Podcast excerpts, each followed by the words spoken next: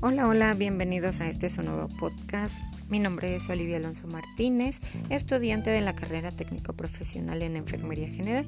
El día de hoy les voy a hablar de un tema que se llama vías de administración inyectable.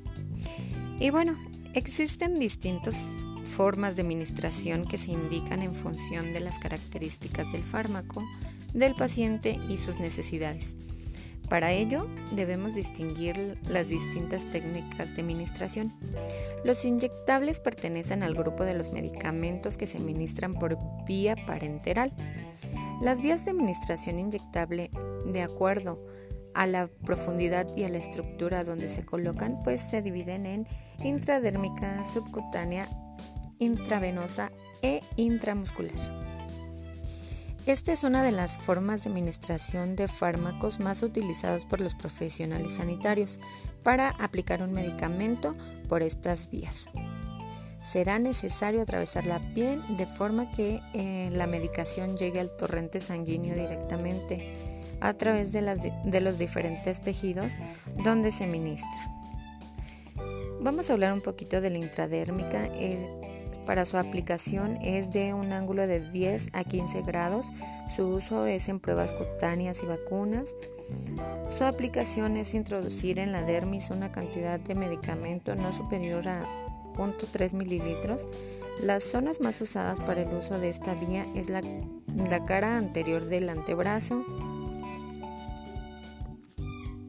Su utilidad pues es con fines terapéuticos, preventivos o de diagnóstico, con el fin de observar si desencadena una respuesta inflamatoria local o pruebas de alergia.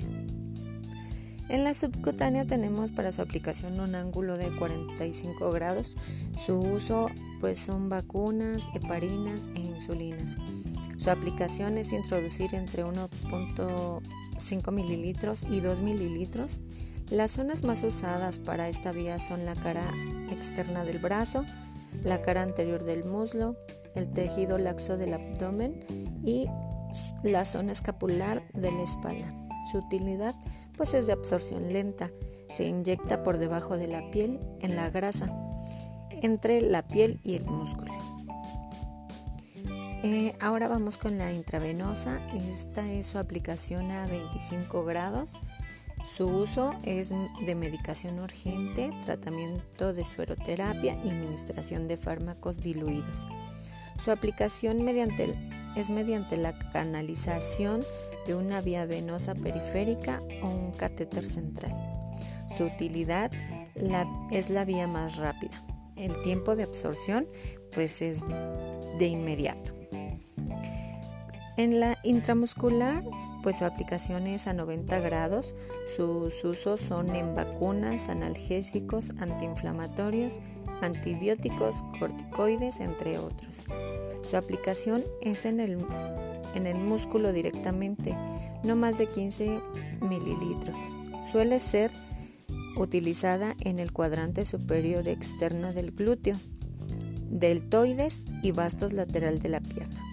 Para, niños menores de 3 años se aplicará en el vasto lateral de la pierna. Su vía de absorción más rápida es mm, mayor a la, a la subcutánea.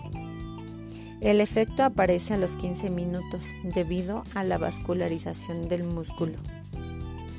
Y bueno, para hacer una correcta aplicación, pues se sugiere preparar el material necesario preparar el medicamento, elegir el lugar de inyección y administrar el medicamento.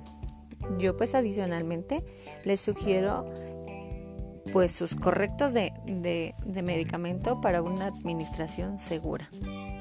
Bueno, de mi parte ha sido todo. Que tengan un bonito día. Los espero en el siguiente podcast. Gracias.